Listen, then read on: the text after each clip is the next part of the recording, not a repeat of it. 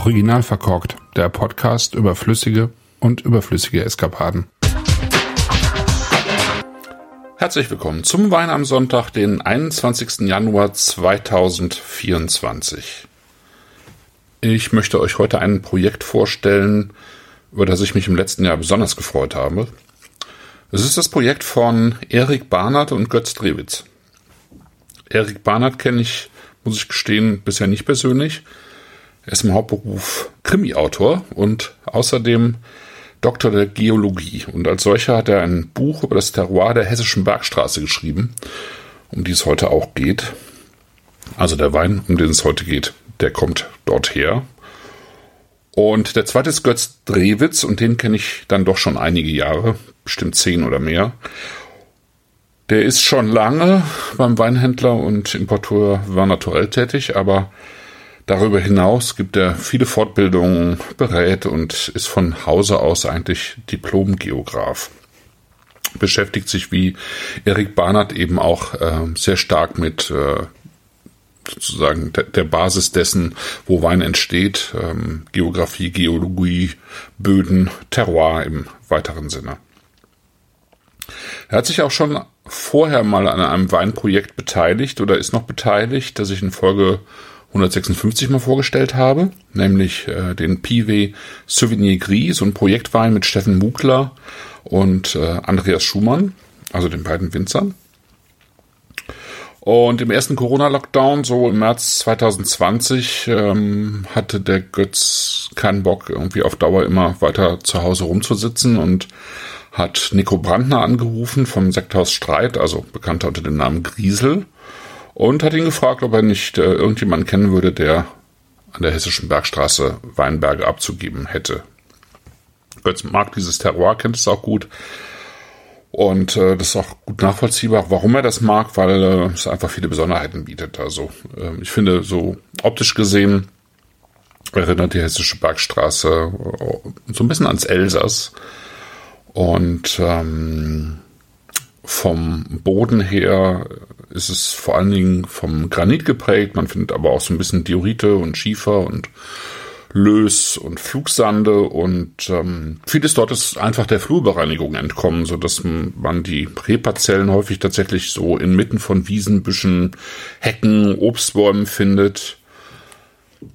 Die ganze Region ist äh, stark genossenschaftlich geprägt. Die Bewirtschaftung der Weinberge ist relativ aufwendig und ähm, ich glaube, man kennt die Hessische Bergstraße auch deswegen kaum, weil, soweit ich weiß, praktisch alles, was äh, dort erzeugt wird, äh, dann auch vor Ort an Wochenendurlauber oder Wochenendbesucher aus dieser Metropolregion Frankfurt eigentlich verkauft wird. Also die Hessische Bergstraße hat nach außen hin eigentlich kein sonderliches Renommee und ähm, Entsprechend sind die Weinberge jetzt auch nicht so teuer. Die beiden mussten aber gar nicht so lange suchen, weil der Nico ein paar Parzellen für sie über hatte. Also nicht direkt Nico, sondern äh, das Schwesterweingut Schönberg, was ja die gleiche Besitzerfamilie hat wie Griesel und eben dort auch ansässig ist und äh, Weine erzeugt. Und die hatten eben so ein paar Parzellen, die nicht wirklich von denen bewirtschaftet worden oder für die auch ein bisschen zu aufwendig waren. Und so überredete Götz Erik eben mitzumachen und da haben sie dann mit 0,5 Hektar Weinberge gestartet, die eben komplett von Hand äh, ökologisch bearbeitet werden. In den Parzellen gibt es Riesling, Grauburgunder und Silvaner. Und da schließt sich dann auch der Kreis zur Podcast-Folge 202. Da habe ich nämlich auch schon mal einen Silvaner des Schlosses Schönberg vorgestellt, in dem Götz und Erich eben ihre Weine auch ausbauen und dabei auch immer mal wieder sich beim Betriebsleiter Julian Meissner rückversichern können, was äh, sie da so machen sollen und, und wieso, weshalb, warum. Der Wein, um den es heute geht, ist der 2022er Silvaner Alte Reben auf dem Buberg der erste Jahrgang der beiden mit ihrem eigenen Projekt war 2021. Der Silvaner ist 2022 dazugekommen. Also diese Parzelle mit tatsächlich sehr alten Silvaner-Rebstöcken, die sind mehr als 50 Jahre alt, stehen tatsächlich auch wirklich umgeben von Bäumen und Hecken. Ist eher nach Osten exponiert. Das heißt, äh, der Weinberg hat Morgensonne, liegt aber dann, wenn es richtig warm oder auch heiß wird, in der Nachmittagssonne eher im Schatten. Hat also auch eine schön lange Reifezeit. Und mitten im Silvaner stehen auch so ein paar alte Portugieser Stöcke, wie man das früher gerne so gemacht hat. Ist also im Prinzip ein gemischter Satz, wobei der Anteil an Portugieser so gering ist, dass äh, man den Wein auch wirklich als Silvaner deklarieren kann. 2022 war das so schön reif, äh, also vor allen Dingen auch die Stiele und Stängel so reif, dass die beiden so ein paar ganze Trauben äh, mit vergoren haben, also einen Teil wirklich mit Stiel und Stängel vergoren haben. Sieht man auch so ein bisschen im, überhaupt im Wein, ähm, dass der eine relativ intensive Farbe hat und vielleicht auch wirklich ein bisschen Roséfarbe vom Portugieser bekommen hat. Dieser Teil des Weins mit den Stielen und Stängeln, mit den Ganztrauben, wurde dann im Tonneau vergoren und ausgebaut und der Rest eben im Edelstahl. Kommen wir zum Wein.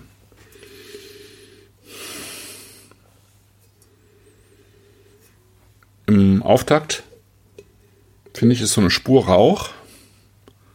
Und wenn man so will und das kein Widerspruch in sich ist, ist eine zarte Note von Knallplättchen.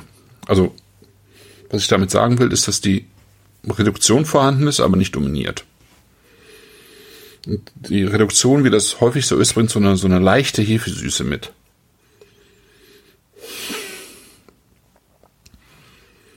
dann zeigen sich zunehmend Noten von Traubenschalen, würde ich sagen. Traubenschalen, Apfelschalen, ein bisschen gelbes Kernobst. Bisschen, vielleicht sogar ein bisschen Steinobst, ähm, Bitterorangenschalen, würde ich sagen. Insgesamt kein Aromenwunder, wie das typisch ist für Silvaner. Tatsächlich eher so erdig, ähm, ist ein bisschen erdig, steinig auch im Hintergrund. Und am Gaumen zeigt sich dann tatsächlich, dass ähm, es hier eher um einen Texturwein statt um einen Aromawein handelt.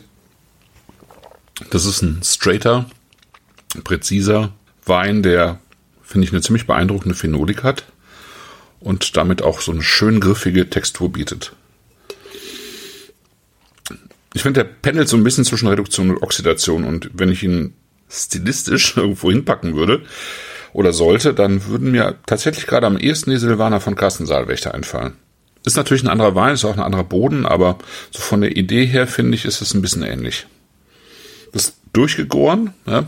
herb, pikant, wenig fruchtig, aber saftig und salzig. Wunderbar cremig am Gaumen, aber eben auch dezent cremig. Also, also Betonung liegt hier auf äh, Saft und Salz, feine Cremigkeit. Benötigt auf jeden Fall im Moment eine Karaffe und ein großes Glas, damit er sich schön entfalten kann und dann macht das richtig Spaß. Mhm. Der hat am Anfang so eine Bitternote, die die ersten Minuten prägt, die aber verschwindet mit Luft und mit ein bisschen Wärme. Und was aber bleibt, ist so das Herbe, das Stoffige und dieses Tanningerüst. Kein Schmeichler, will auch keiner sein, glaube ich. Aber total schön in seiner, seiner Erdigkeit und Phenolik und dieser klaren Säurestruktur, die er hat. Und dann so diese pikante Schaligkeit. Das ist so in einer angenehmen Weise bodenständiger Silvaner, unverfälscht finde ich, ähm, griffig, stoffig, mag ich total gerne und schießt sozusagen in meiner persönlichen Silvaner-Skala von 0 auf einen der vorderen Plätze. Kann ich nur sagen, weiter so, ist das ist total schön. Schöner Wein. Ich wünsche euch wie immer einen schönen Sonntag und auch einen guten Wein im Glas. Bis dann. Ciao.